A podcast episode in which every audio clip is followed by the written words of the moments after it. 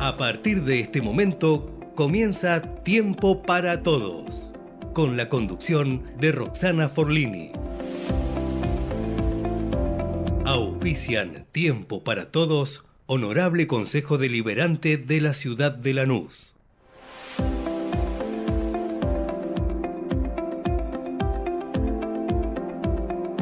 Hola, muy buenas tardes. Muy buenas tardes en Tiempo para Todos. Hoy estamos estrenando programa, estrenando programa. Me dice que me acerque al micrófono, pero ya está, más cerca no puedo, me dice el señor operador. Bueno, aquí estamos en Tiempo para Todos, en Ecomedios AM 1220, inaugurando un programa que espero que sea para todos y que haya tiempo para todos, eh, con un compañero también de lujo, el periodista Emanuel Poyora. Hola ¿Cómo te Ro, buenas noches, buenas tardes, buenas noches, tarde lluviosa, qué mejor que escuchar radio, ¿no? ¿Qué te parece? Es una gran compañía, una gran compañía y, y no saben, los pelos los tenemos así porque vinimos realmente, literalmente eh, empapados. Pero bueno, a mal tiempo, buena cara, la mejor porque es el primer programa. Y ante todo quiero agradecer a la radio, a Ecomedios que nos permite estar con ustedes, junto a ustedes, hacerles compañía y al director de la radio, Manuel Marbazo, y a nuestro querido, estimado operador Gerardo, que me hace caritas, ahí muy bien. Ah, no, eso no se puede contar. Me hace caritas. y bueno, eh, tenemos también un programa que, bueno, con de libre expresión, ¿sí? Eh, que es lo que nos permite la radio, con libertad y educación, poder expresarnos, eh, hay micrófono abierto para todos, hay también eh, un correo electrónico para que se puedan contactar conmigo y puedan transmitir inquietudes, que se los voy a decir, es RLF en minúscula 11 en número arroba hotmail.com. Ahí pueden transmitir, es la forma que tenemos para poder estar un poquito más cerca. Y pasamos a una nota Todavía no, todavía no está la nota. Bueno, entonces seguimos conversando eh, sobre las inquietudes que ustedes pueden tener. También vamos a tener eh, a la gente, al presidente del Consejo Deliberante, el señor Esquiabone, a los concejales, distintos concejales de distintos bloques, que quieran manifestar su opinión, su pensamiento. Eh, como lo decía antes, en perdón si soy reiterativa, pero con libertad y, respeto pueden expresarse tranquilamente. Sé que están esperando porque, bueno, si bien el clima de la calle o la temperatura que tenemos es baja, la, la, temperatura política ¿no? de estas elecciones es bastante alta y estamos esperando que se acomoden un poquito ¿no? las aguas y, todo este revuelo que hay a nivel nacional como para que puedan eh, pronto estar junto a nosotros eh, comentando sus ideas, sus proyectos, cómo trabajan y, y, de qué forma lo hacen, ¿no? Y qué inquietudes le transmite también, en este caso, bueno, los vecinos del partido de Lanús. Eh, ¿Querés comentarnos algo? Un martes Manuel? movidito, con muchas protestas en la ciudad de Buenos Aires, inundaciones en Mar del Plata y muchas eh, cosas en el país en el día a día, ¿no? Exactamente. Lo acabamos de vivir también. Lo acabamos de vivir. Bueno, ahora tenemos una invitada de lujo. Digo de lujo, yo no soy de recomendar gente, pero ni profesionales, porque digo, bueno, cada experiencia es única. Pero en este caso me animo. Y voy a recomendar a la doctora, ah, y presentar, ¿no? A la doctora Analía Villalba, especialista universitaria en pediatría y neumonología infantil. ¿Nos escucha, doctora? Hola, sí, acá estoy. ¿Cómo les va? Ahora más cerquita. Y espero que esté protegida de la lluvia, porque nosotros vinimos realmente pasados por agua. Qué día, cómo cambió el día, ¿no? Tremendo, tremendo, tremendo. Pero bueno, eh, hay que seguir. Eh, bueno, tenemos eh, las palabras del ministro de Salud bonaerense, ¿no? Que las palabras de él, que también se hace eco a nivel nacional, eh, fueron: estamos ante, ante la peor epidemia de bronquiolitis de la Argentina, de que del registro, de los últimos registros que, que se pudieron obtener. La verdad que sí, fue en este invierno, como hacía muchos inviernos, no, no sufríamos la cantidad de bebés internados y pacientes pediátricos que hemos tenido. Francamente, esta epidemia, como la podemos llamar, eh, afectó mucho a pediatría. Los adultos también, pero me animaría a decir una cosa, fue más pediatría por el agente viral o el tipo de agente que, que produjo la infección que la vedette fue el virus sincicial respiratorio. ¿sí? Ese es un virus que afecta a los bebés chiquititos hasta los dos años y genera un cuadro infeccioso que se llama bronquiolitis. Y eso puede ser leve, moderado, severo, depende de cómo impacte el paciente. Este virus a una persona adulta, a un adolescente, un chico más grande, puede enfermar también pero de una manera más tranquila, es decir, difícilmente un virus incisional respiratorio lleve a una terapia, que un paciente llegue a estar intubado, un paciente grande. Lo raro de esto fue que hemos tenido acá en el hospital de Lanús y en todos los hospitales de nuestra región sanitaria, que es, digamos, zona sur ampliada, se llama región sanitaria sexta, aproximadamente entre 3 a 4 bebés por día en cada lugar. Mm. O sea, fue terrible. Y esto replicado a nivel provincia y nación, ¿no? Uno habla un poco de, de los números de su región, porque es lo que tenemos inmediato. Y digo, a ver, esta semana con una mano en el corazón hemos tenido un parate. Las guardias bajaron un poquito la demanda, eh, a ver, se veían entre 200 y 300 pacientes en un hospital chiquito como este, y ahora hemos bajado casi a la mitad. Entonces, el fenómeno uno puede decir, ¿qué pasó? Este veranito de invierno nos ayudó, em, el sincicial hizo todo su despliegue en esas semanas epidemiológicas, desplazó a otros virus, pero ahora que ya está, ya terminó, no.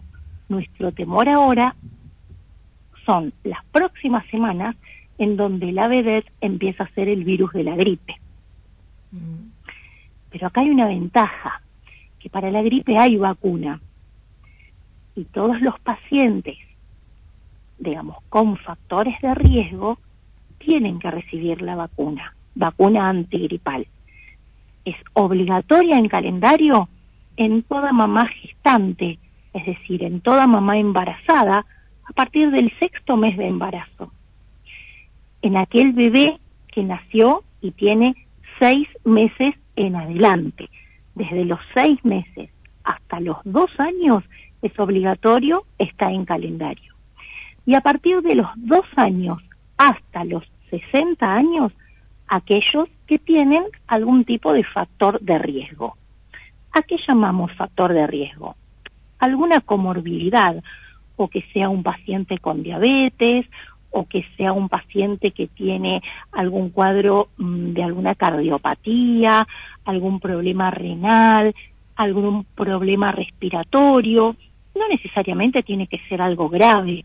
Puede ser aquellos pacientes que hacen cuadros de obstrucción bronquial recurrente, bronquitis recurrente, asma. ¿Se entiende? Es decir, hay em, pacientes que están más predispuestos a que si se enferman por el virus influenza, que es el virus de gripe, obviamente van a desarrollar una enfermedad mucho más leve si fueron vacunados. La vacuna no nos va a evitar que no cursemos la enfermedad, pero la verdad es que sí evita las formas graves de la enfermedad, ¿sí? Y para terminar con esta cronología de edad que les estaba contando, de 60 años para arriba, también es em, obligatoria en calendario.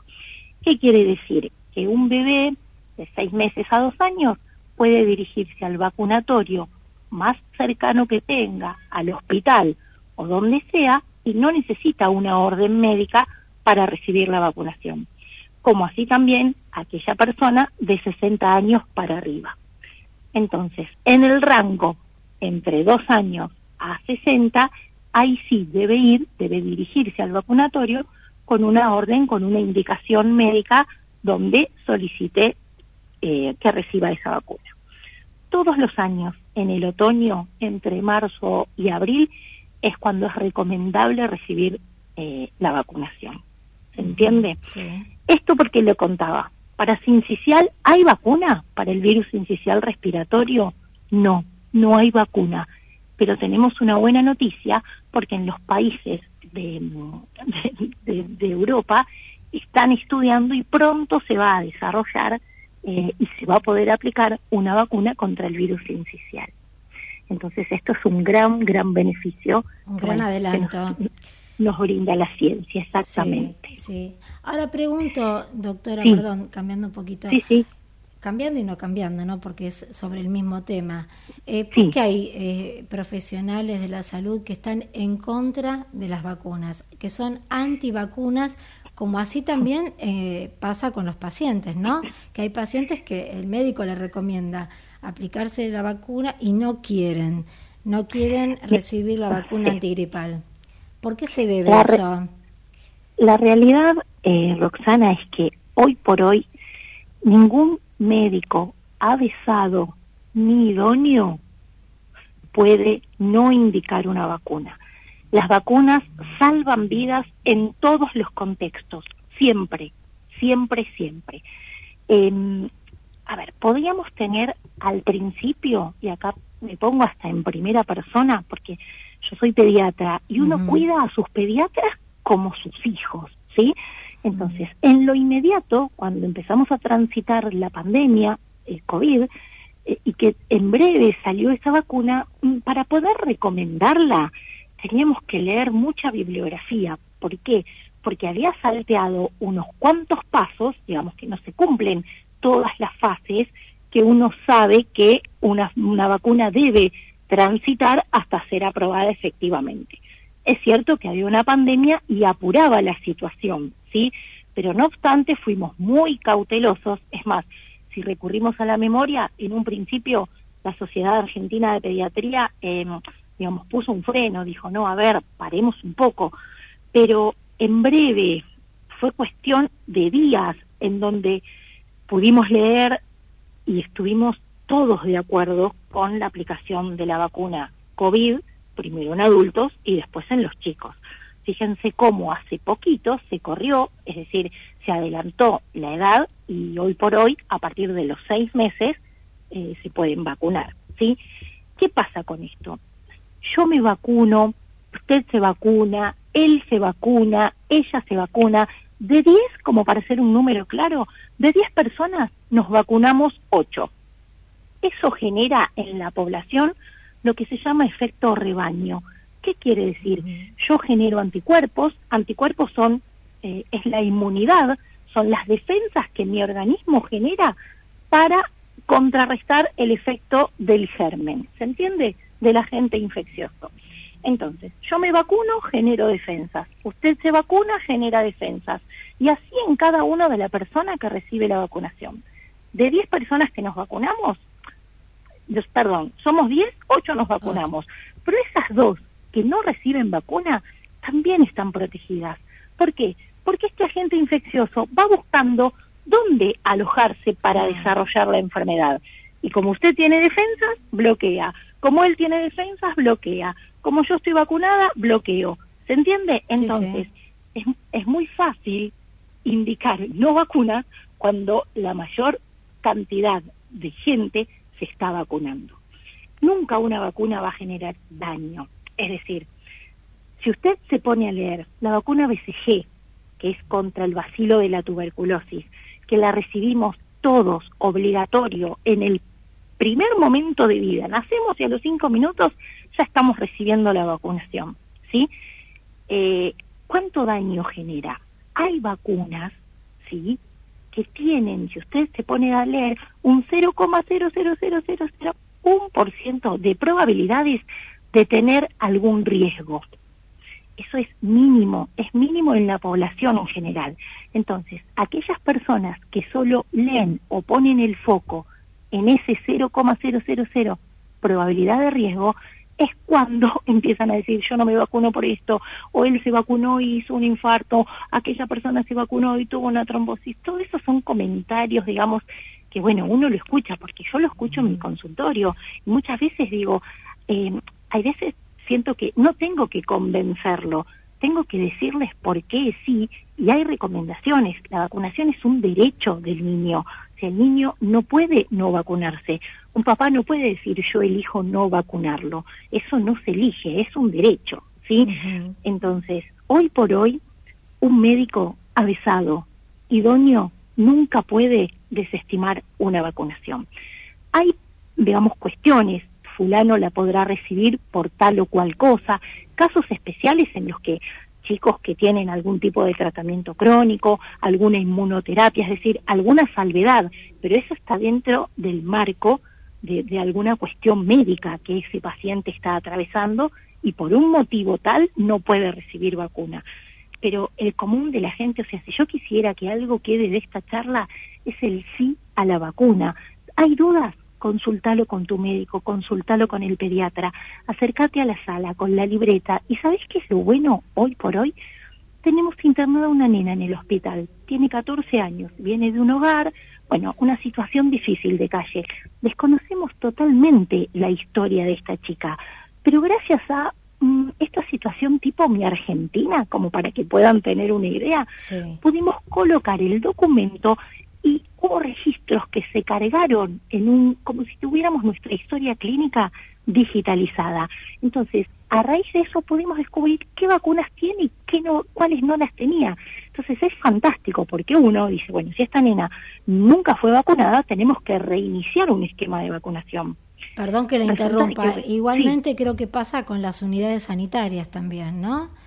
Sí, Sí, eh, eh, sí, sí, sí, de hecho esto lo pudimos rescatar en una unidad oh, sanitaria. Unidad sanitaria, porque usted es médica de consultorio, pero también, eh, no sé si en este momento está trabajando en el hospital, pero lo ha hecho.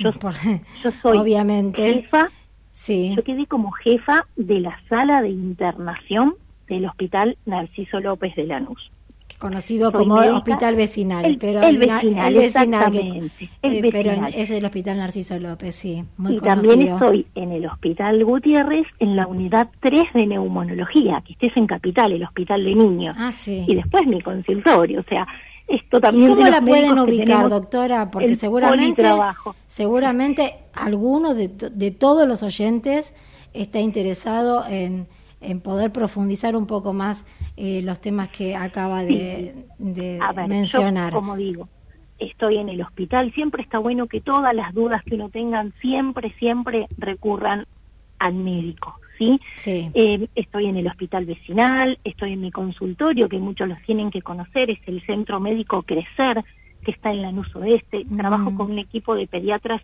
del Hospital Evita, hay muchos especialistas.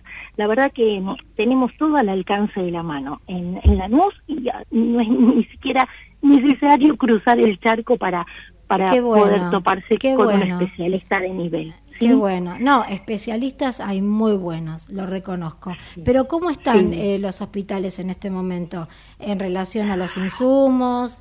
Eh, ¿Tienen materiales? Eh, ¿Tienen, digamos, la pandemia nos sacudió a todos por muchos lados, ¿no? Eh, el hospital está surgiendo. Siempre el médico de hospital pone garra, pone vida, pone alma. Em, a ver, hay falencias, hay faltas, siempre las hubo, siempre las hubo.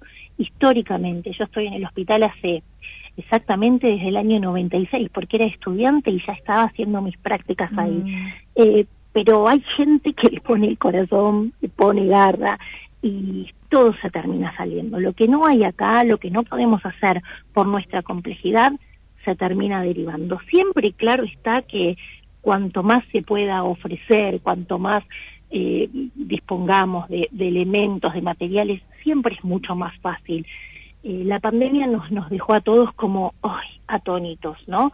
Eh, así que bueno, a partir de ahí hay que, hay que seguir para adelante y resurgir con, con todo lo que se pueda. Bueno, bueno, y así lo haremos. ¿eh? Siempre. Bueno, muchísimas gracias por tu tiempo.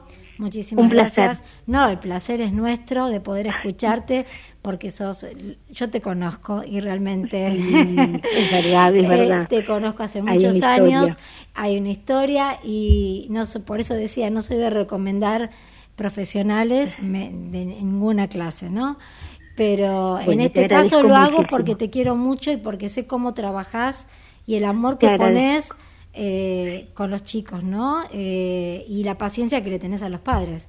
O sea que eso es, para, es, para, Uno cuando es pediatra, exacto, decimos los pediatras tenemos que no sé quién te da más trabajo, ¿eh? No sé quién te da más trabajo. al padre, exactamente. Los chicos son divinos.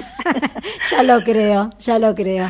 Bueno, te agradezco muchísimo y bueno, muchísimas gracias. un abrazo muy fuerte. cuando quieran. ¿Cómo no? gracias. un beso. Gracias, gracias. Buenas tardes. Buenas tardes, hasta luego. Bueno, acabamos de tener una nota de lujo nos pudimos informar un poco más, ¿no? ¿Qué te parece, Manuel? impecable explicación y también contando un poco cómo es la actualidad ¿no? de, los hospitales eh, de, la Argentina. Sí, sí, sí, sí. Igual eh, no, no fue muy crítica, digamos, eh, con respecto al tema de los insumos y a veces ciertos elementos de, y equipos, ¿no? De alta complejidad que faltan eh, pero bueno, lo que no hay en equipos lo hay eh, a nivel humano y, eso es lo que también importa muchísimo, ¿no? Y aparte en Argentina tenemos la suerte de tener eh, médicos que de son primera línea. eminencias. Tal cual, tal cual, tal cual. Bueno, ¿cómo te sentís, Emanuel? ¿Estás muy cómodo? realmente, muy cómodo. ¿Sí? Sí. Bueno, me alegro. Después me vas a contar un poco de, lo tuyo que yo toco de oído. Ah, y nobleza obliga. Quiero saludar, que seguramente vos también te vas a sumar. Perdona que te interrumpa, ¿no? No, empezaste a hablar y ya te interrumpí. Qué maleducada. Pero bueno, nobleza obliga saludar al señor Julio Ricardo, que es periodista deportivo, que es, bueno, es un, referente, es un referente del deporte, es decir, deporte, fútbol, es decir, eh, es nombrar al señor Julio Ricardo, que, eh, bueno, eh, tengo, la verdad, tuve el gusto de estar con él gracias a la convocatoria del periodista también Horacio Frega en el programa El Fiscal, junto también con Diego Carbone. Y bueno, están por esta radio. Acá me hace señas, ¿no? Siguen, sí, sí, siguen. Mañana a las 5 de la tarde, me dice el operador, me recuerda, pues yo soy muy despistada, pero lo sigo igual eh, por las redes, eh, porque, bueno, nos pueden ver también. No se asusten con mi cara, si llegan a entrar a YouTube, no se asusten, me hace caras el operador. Ay, que yo te estoy mirando, por favor. Eh, no se asusten con, con, con, mi cara, pero bueno, si no pueden escuchar este programa, lo pueden hacer en cualquier momento, lo pueden escuchar y lo pueden ver. O sea, que tienen la ventaja audiovisual. Eh, bueno, ¿nos querés recordar alguna fecha, comentar algo así cortito antes de la tanda? Hoy justamente comienza una nueva fecha del torneo argentino, será transmisión de Comedios. Sí, Lanús Vélez, en el sur del Gran Buenos Aires, estarán dando comienzo a una nueva jornada que tiene a River cómodamente puntero, nueve puntos de ventaja sobre Talleres y San Lorenzo. No puede coronar esta fecha, pero uno o dos partidos más el equipo de Martín de Micheli seguramente será el nuevo campeón del fútbol argentino. ¿Y juegan en? Lanús Vélez en, cancha Lanús, Lanús. En la cancha de Lanús. Ah, bueno. Mi papá va a estar contento entonces. va, a ver o escuchar el partido seguramente. Eh, porque yo estoy entre Lanús y, y Boca. Ajá. No sé si vos tenés alguna inclinación y si lo podés decir, porque de la selección generalmente, argentina. Ah, talleres de escalada un poco, pero no. Nada más. ¿Y el fútbol femenino cómo va? Porque las mujeres estamos en todos lados, ya invadimos todos los territorios.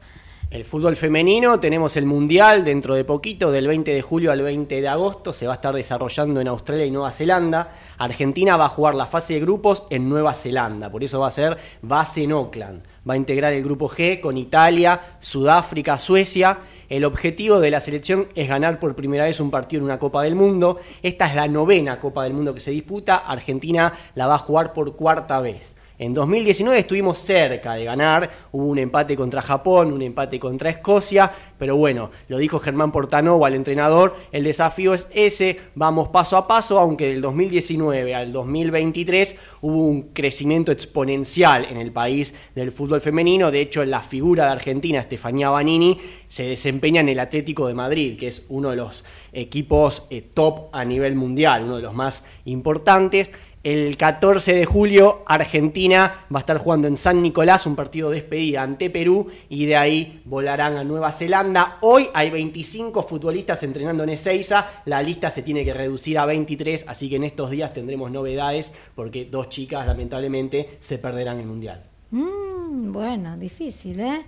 Y con respecto al tenis, o sea, porque uno dice deportes y siempre es como que los hombres se encaran hacia eh, el fútbol, ¿no? Que bueno, es realmente una gran potencia. Tenis tuvimos una noticia muy linda para el país hace unos minutos atrás porque Tomás Etcheverry dejó en el camino al español Zapata Miralles 6757 6364 y 75 y está en la segunda ronda lo mismo el Peque Schwarzman que va a enfrentar al italiano Sinner Nadia Podoroska va a enfrentar en segunda ronda a Victoria Azarenka y el propio Echeverry jugará ante el suizo Barrinca. Los que no pudieron jugar en el día de hoy, porque también llovía en Wimbledon, en mm. Londres, Guido Pela, Francisco Cerúndolo y Federico Coria, ellos, si el tiempo lo permite, estarán jugando mañana.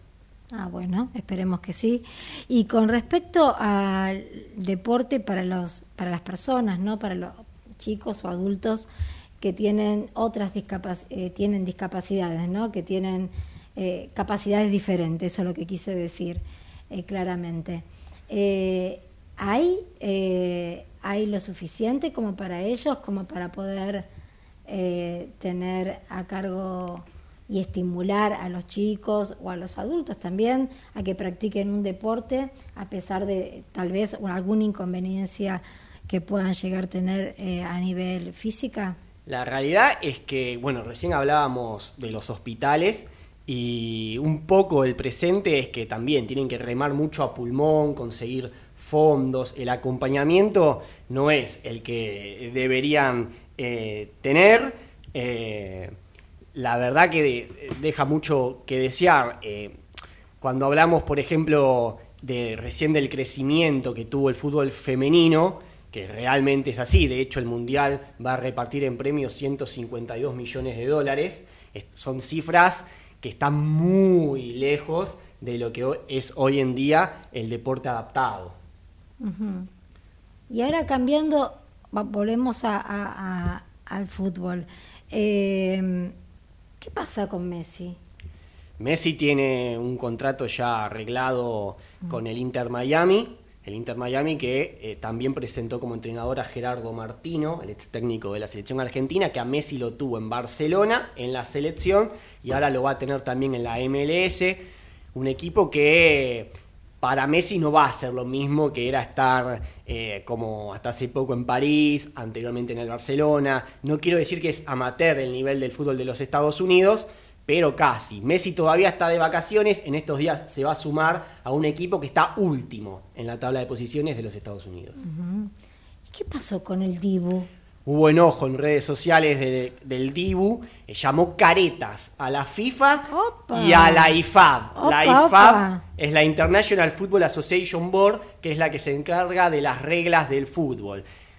Hay una norma nueva, la apodaron anti-Dibu Martínez, porque todos vamos a recordar de por vida al Dibu en la Copa América y ni que hablar en el Mundial, bailando, provocando, festejando en los penales. Bueno, no se puede hacer más. A partir de ahora el arquero debe respetar al pateador, no puede hacer gestos, no puede hablarle, no se puede ni mover, tiene que estar paradito en la línea hasta que el, el rival golpee el balón. O sea que como hinchas, bien, fuimos, nos portamos bien. Yo creo que poco más le van a decir al arquero, tenés que dejar que te hagan el gol. Porque no... Claro, pero se comentó en un momento, ¿no? Pero no pensé que iba a llegar a, a este nivel, ¿no? De, de, castigarlo de tal manera, ¿no? Al pobre Dibu, que quiso festejar de una manera bastante extrovertida.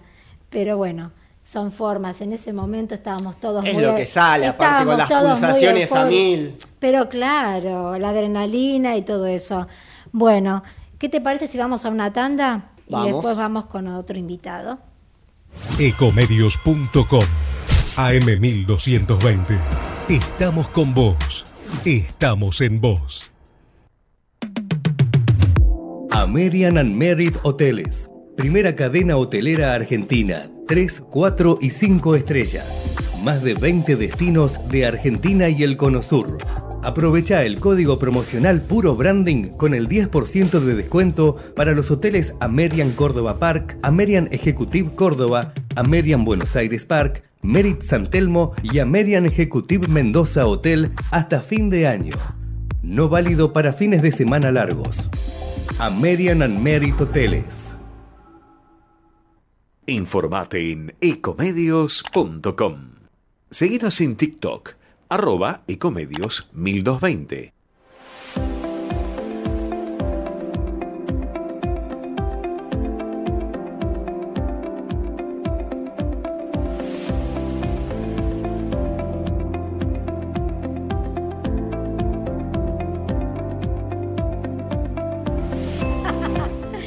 Anticipé porque estoy ansiosa, porque es el primer programa y estoy muy eufórica y muy contenta. Eh, y también estoy contenta de tener otro invitado, eh, que es el señor Walter Monzón, presidente del Centro Comercial e Industrial de Lanús. ¿Nos escucha, señor? Sí, como no. Ah, bueno, que pensé que por la Manuel, ¿cómo les lluvia, pensé que por la lluvia no nos podía escuchar. No, sí, escucho perfecto. Ah, bueno, bueno, me alegro mucho. ¿Cómo Eh, están? Bien, bien, bien, bien. Eh, muy eufóricos, ¿no? Contentos de estar en esta radio, en Ecomedios AM 1220. Y bueno, eh, estrenando programa, como ya lo dije antes. Eh, Felicitaciones bueno, y que, que venga con mucha suerte. Ojalá, ojalá. Esperemos que así sea. Eh, quería preguntarle puntualmente cuál es su trabajo, su actividad eh, en el centro comercial. Usted es el presidente, ¿no? Ese es su cargo. Pero digamos, eh, si nos puede explicar, desarrollar un poquito más el tema en cuanto eh, a las actividades que usted realiza, ¿no? ¿Cómo no? ¿Cómo no? En primer lugar, bueno, nada, mi nombre es Walter, claramente ya lo dijimos por ahí. Sí. Y soy ocasionalmente el presidente, porque por suerte esta institución que ayer cumplió 111 años de vida, eh, nos supera a todos largamente, Mm. eh, tiene una, una forma de elegir a las autoridades que van rotando, que van cambiando. Así que eso es bueno para la salud de la institución y ocasionalmente a mí en este periodo de dos años que termina en el 2025 eh, me, me engancha a mí como presidente. Eh, como dije, es una institución que tiene 111 años. La vida de la institución fue cambiando porque la vida de la ciudad fue cambiando. De hecho, el centro comercial está antes que la ciudad de Lanús, porque la ciudad de Lanús se fundó eh, después que el centro comercial. El centro comercial dependía del centro comercial de Avellaneda, De en aquel Avellaneda, momento, claro. al inicio de- de- del siglo pasado. Avellaneda y Lanús era lo mismo, Mm. y después se escindió y en ese momento también el centro hizo lo mismo, pero la, la Cámara de Comercio funciona antes que el municipio inclusive. Ah, Eh, mira usted. es, es- tiene una historia muy rica y, y eso es lo que, si bien por supuesto que yo no la viví, pero dentro de... Me asustaría este- si me, me dijera lo contrario. Tal cual. Estaría muy difícil. Muy complicado. Estaría frente a un fenómeno, pero no. Tal cual. Eh, pero bueno, sí, sí me fueron, eh, fui leyendo la historia y algunas, algunas personas me fueron contando lo que fue pasando. Eh, y bueno, en aquel momento la, la sociedad era otra y desde este tipo de, de asociaciones civiles se iban gestionando cosas que no solamente hacían al comercio y a la industria, sino también que hacían a la vida de la ciudad.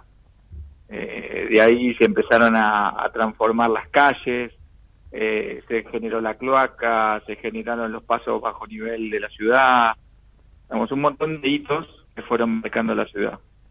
Eso obviamente fue cambiando a lo largo del tiempo. y hoy las cámaras como la nuestra eh, tienen una función eh, netamente comercial industrial eh, que se podría eh, una función que, que, se podría decir que es gremial empresaria, ¿sí? A lo que ayuda el tipo de eh, la cámara como la nuestra es a generar condiciones para que los comercios y la industria de cada uno de los espacios, en este caso la nuestra es general de la ciudad de Lanús, eh, tengan condiciones suficientes y necesarias para poder desarrollar. Eh, bueno, en este ámbito hay un montón de cosas que hacemos puntuales, eh, pero creo que este es el ámbito general, ¿no? Es hacer actividad gremial empresaria para generar condiciones para que los comercios y las industrias se vayan desarrollando. Muy bien, que no es poco. Y menos, y menos en, este momento que estamos atravesando, ¿no? De una crisis eh, total, ¿no? A nivel económica, a nivel social, bueno, repercute en todos los ámbitos y es muy difícil incentivar no eh, al comercio no que se reactive el comercio y también por, eh, venimos de atravesar una pandemia eh, que eso nos movilizó a todos y, y no es fácil. Pero digamos qué instrumentos puntualmente utilizan para hacer esa fomentar esa reactivación fundamentalmente de la Cámara lo que tenemos es una, una relación directa con las entidades gubernamentales que definen eh, cuáles son las pautas para desarrollar este tipo de cosas. ¿sí? Nuestra incumbencia, obviamente, es el municipio. ¿sí? La Cámara participa de una entidad superior de la provincia de Buenos Aires, la Federación Económica de Buenos Aires, donde tenemos representantes y también otra entidad superior aún, eh, que es la Confederación Argentina de la Mediana Empresa, CAME, eh, que se dedica a gremial empresario de, todo el país. Nuestra incumbencia es en la ciudad de Lanús. Entonces lo que hacemos fuertemente es trabajar con las autoridades municipales y algunas autoridades que tienen que ver con la provincia de Buenos Aires para generar condiciones eh, que mejoren la industria y el comercio de la ciudad.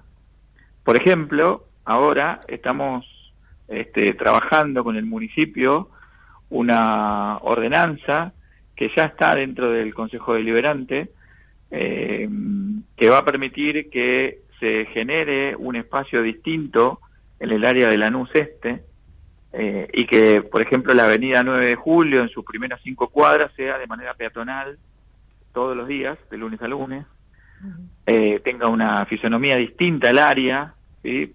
Nosotros le llamamos Distrito del Este, eh, y va a estar, va a aglutinar 10 eh, manzanas que en su mayoría son comerciales, también hay algunas casas, pero en general son comerciales, y también va a propiciar que los gastronómicos del lado este de la ciudad, nuestra ciudad está dividida para los que no conocen por las vías del tren, que van de norte a sur, o de, sí, de norte a sur, perdón, porque la cabecera está en Constitución, y hay una parte que es oeste y la otra que queda en el este, yo estoy hablando de la, del área este, eh, le va a permitir a los comerciantes gastronómicos del área este de ubicar eh, estas eh, dársenas sobre la calle que permiten mejorar el aspecto de los comercios y también darle mayor cantidad o mayor volumen de mesas para poder desarrollar su actividad. Eh, creo que este es un ejemplo de esto que decía de poder dar condiciones.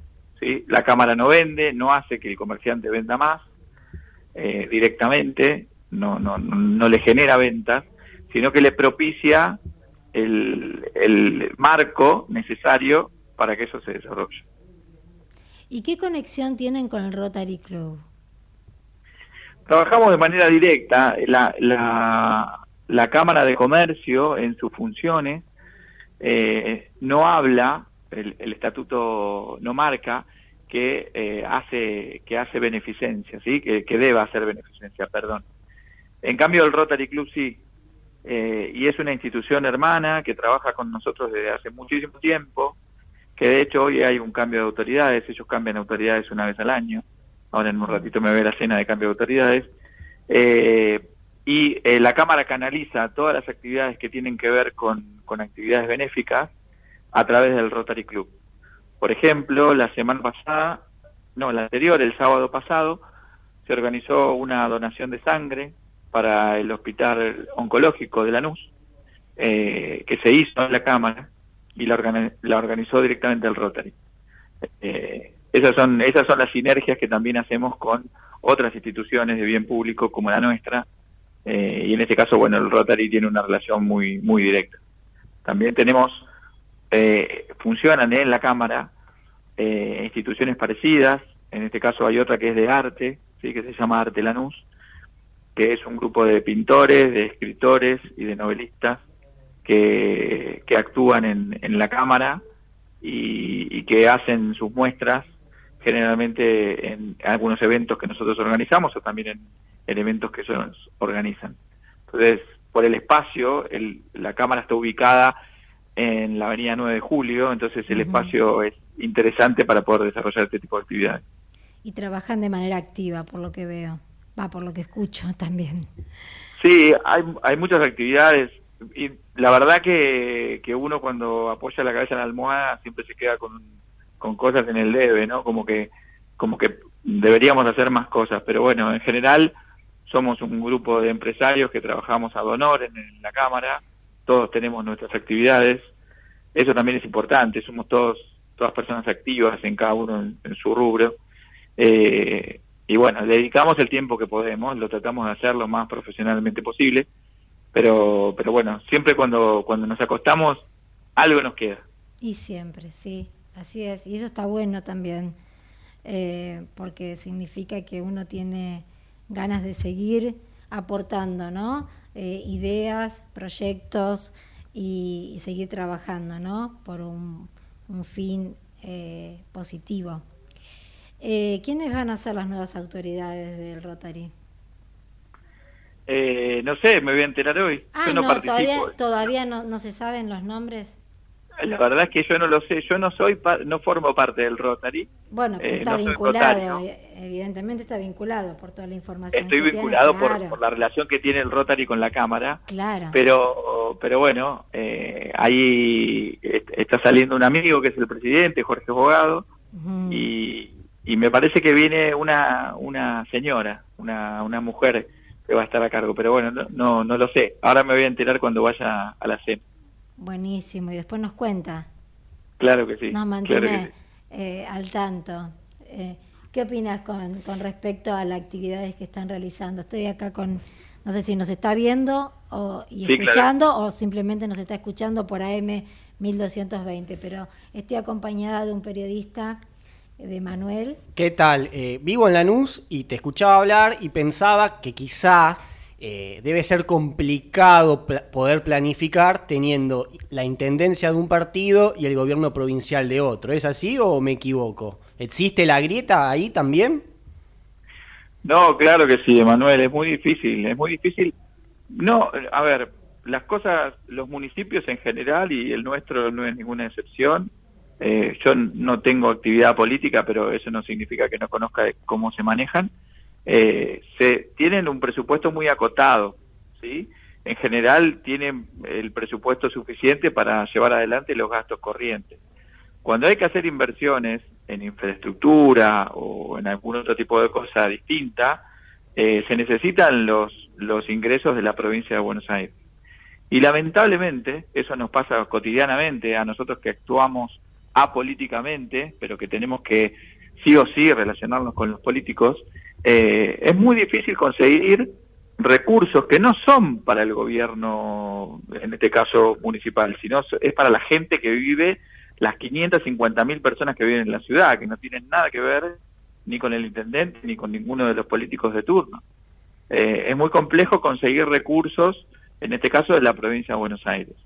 Eh, no debería ser así, particularmente no coincido que tenga que ser así, me parece que es una cosa que nuestro país tiene que cambiar rápidamente para poder modificar, no importa qué color político esté frente a otro, eh, pero, pero bueno, es muy difícil avanzar en proyectos de mediano plazo cuando la incertidumbre política se genera cada cuatro años. Pero es, es muy cierto lo que decís, Manuel. ¿Crees que puede llegar a cambiar pase lo que pase a fin de año? No, no soy de los que dice que se vayan todos, pero tampoco tengo demasiadas esperanzas. Eh, por esta actividad que tengo, me relaciono bastante con, con unos cuantos políticos y la verdad que, que no veo mucho ánimo de cambio. Me parece que en general profundizan sus posiciones, profundizan sus ideas eh, y eso no ayuda. Y lo, también lo que tengo que decir es que eh, cuando uno se sienta mano a mano con cada uno eh, y hay un proyecto puntual en el medio que, no hay que pedirle permiso a otro, eh, las cosas se generan. Pero cuando hay que lograr consensos en Argentina es muy difícil. Y lo bueno sería trabajar en equipo y rescatar lo positivo de cada uno, ¿no? Porque todos pueden hacer un aporte positivo eh, que ayude a, bueno, económicamente, ¿no? A, poder colaborar con estas iniciativas. Sí, ahí, bueno, ahí tengo dos, dos comentarios. Eh, uno, coincido totalmente, pero me parece que los políticos tienen una visión de cortísimo plazo y solo miran el, el, el rango de tiempo que pueden llegar adelante sus actividades y no piensan en el más allá. Y el aspecto positivo que tengo en este mismo sentido es el Club Lanús, que supongo que todos conocemos, eh, que hay una línea de conducción que varía indefectiblemente de cada uno de los grupos políticos dentro del club, pero que el club mantiene un norte eh, y eso hace e hizo claramente en los últimos 20 años que el club crezca de la manera que creció. Entonces, ese es un ejemplo positivo donde la política no es partidaria, o sí, pero es partidaria de un club, este, interactúa con mucho respeto, eh, en momentos donde hay que pelear se pelea, pero una vez que se acuerda, se sigue por un camino y ese camino marca los destinos del club. Y conozco el club, actúo en el club, eh, y el club no es claramente solamente el fútbol, los que vivimos en la ciudad lo conocemos, y, la verdad que da orgullo pertenecer al club eh, y ser socio del club, independientemente que después la pelotita entre al arco o no. ¿eh? Entonces, así como digo negativamente de los políticos, creo que el aspecto positivo que tenemos nosotros los lanucenses muy cerquita es el club. Así es. Bueno, muchísimas gracias, eh, señor Walter Monzón, por su aporte, por dedicar parte de su tiempo y por hacernos compañía. Eh, eh, así que bueno, eh, lo, vamos a tener en cuenta seguramente para otra oportunidad, para seguir conversando y actualizando los temas. ¿Qué le parece? Excelente, ¿cómo no? Muchísimas gracias. Como le dije antes, mucha suerte a ambos por el programa, con el nuevo programa. Gracias. Y, tienen un oyente más que va a estar prendido el la próxima semana hasta ahora. Ahí está, muy bien, ahí está, muy bien. Eh, bueno, entonces seguimos en contacto. Lo, despido porque nos tenemos que ir también nosotros, si no nos echan. Eh, bueno, gracias por estar y bueno, seguimos, como dije anteriormente, eh, comunicados. Gracias. Gracias, muchas gracias. No, por favor. Bueno, esto ha sido todo por hoy. Fue todo muy rápido, con muchos nervios, tengo que confesar. Hace más de 20 años que hago periodismo, pero bueno, sinceramente es un volver a empezar. Eh, y bueno, agradezco nuevamente a esta casa, a Ecomedios, a M1220, agradezco al director de la radio, Manuel Marbazo, a nuestro operador, que hay, nos hace sonrisita, bueno, porque quiere que nos vayamos. Se tapa la cara. Y a vos, por supuesto, Emanuel, por estar eh, haciéndonos compañía. Ha sido un placer. Y, y, también con muchísima información y colaborando en este proyecto. Ha sido un placer y pasó rápido, así que significa que la pasamos bien. Pasó rápido, es verdad, es verdad, pasó muy rápido. Así que bueno, Gerardo nos está echando, así que nos vamos a casa bajo la lluvia. Eh, recuerden que los esperamos el próximo martes a las 19 horas, de 19 a 20. Gracias, muchas gracias.